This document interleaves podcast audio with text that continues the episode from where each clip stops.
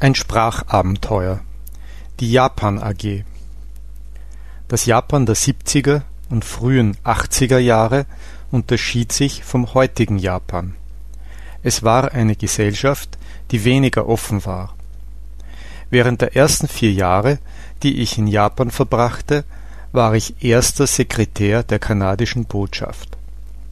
Während dieser Zeit war ich damit beschäftigt, ein Programm zur Einführung der nordamerikanischen Hausbauweise mittels eines Holzfachwerks in Japan zu initiieren. Dieses Programm entsprach den Zielsetzungen des japanischen Wohnbauministeriums, das wegen des zu erwartenden Mangels an Zimmerleuten besorgt war, die die traditionelle japanische Bauweise beherrschten es war eine Zeit des raschen Anstiegs des Lebensstandards und einer intensiven Bautätigkeit.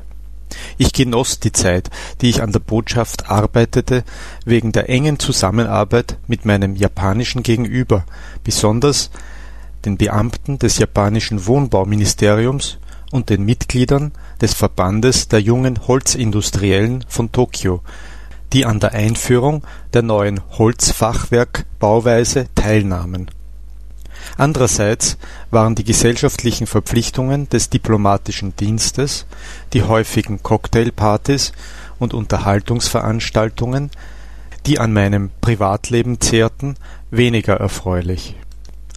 Am Ende meines Arbeitsverhältnisses bei der Botschaft im Oktober 1974 wurde ich trotz meiner unbestimmten Pläne wieder an die Universität zurückzukehren, um Orientalistik zu studieren von der Firma Seaboard Lumber Sales, einem führenden kanadischen Holzwarenunternehmen, angeworben, um mitzuhelfen, in Tokio ein Tochterunternehmen zu gründen. Ich hätte nie diese Gelegenheit bekommen, hätte ich nicht Japanisch studiert. Von 1974 bis 1977 arbeitete ich für Seaboard in der japanischen Forstindustrie Anschließend kehrte ich mit meiner Familie zurück nach Vancouver. Wir verbrachten weitere zwei Jahre von 1981 bis 1982 in Japan im Auftrag eines anderen kanadischen Holzwarenunternehmens Macmillan Bloedel Limited. Es war dies eine Zeit, als Japan nur sehr langsam und zögerlich seinen Markt für Importe öffnete obwohl es froh war, große Mengen an Industrieprodukten zu exportieren, und trotz der Bemühungen ausländischer Exporteure und im Import tätiger Japaner. Als Verantwortlicher für das Asiengeschäft von Macmillan Bloedel war ich zuständig für den Vertrieb von Papier und Papierbrei sowie Holz und gelegentlich bekam ich es mit Handelsbarrieren zu tun. Die japanische Papierindustrie war eine Gemeinschaft aus Verbrauchern, Produzenten und Regierungsbeamten, die sehr enge Beziehungen pflegten.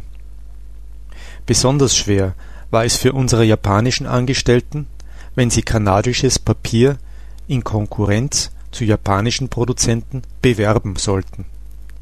Es wurde schon fast als unpatriotisch erachtet.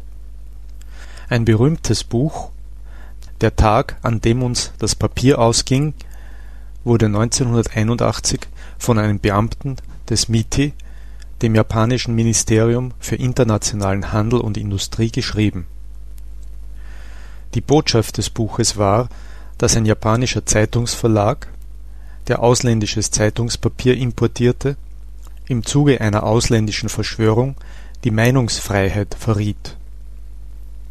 Die Zeiten haben sich nunmehr geändert, und japanische Papierunternehmen haben selbst in vielen Ländern der Welt, einschließlich Kanadas, Papierfabriken errichtet.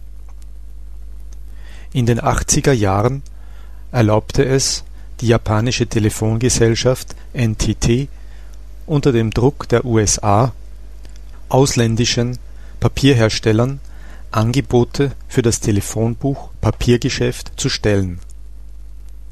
Unser Unternehmen war das erste ausländische das den Qualitätskriterien entsprach. Das war die leichtere Übung.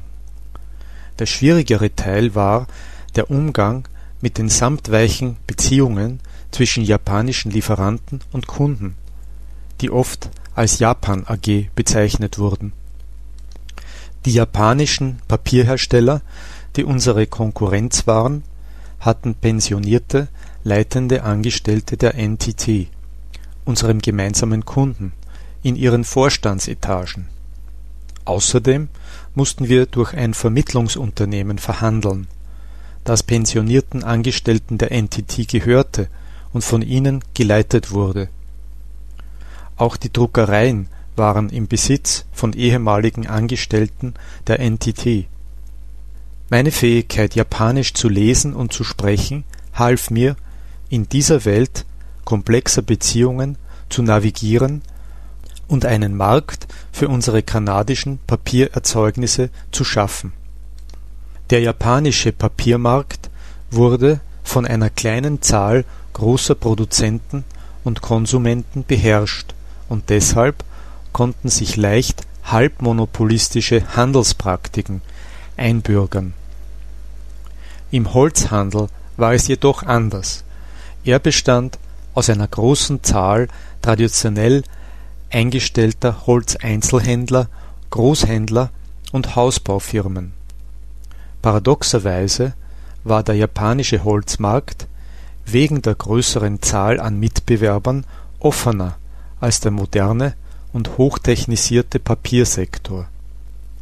Mein Verhältnis zum japanischen Holzhandel sollte ein bestimmender Faktor in meinem Leben werden. Ich konnte aus erster Hand die Liebe der Japaner zur Natur und ihr Streben nach Vollkommenheit im Produktdesign und in der Fertigung erfahren. Ihr Respekt vor ihrer traditionellen Hausbauweise, das Geschick der Zimmerleute und ihre Wertschätzung und ihr Verständnis für Holz haben einen tiefen und bleibenden Eindruck bei mir hinterlassen. Ich begegnete auch dem Hang zum Konservativen in dieser Gesellschaft.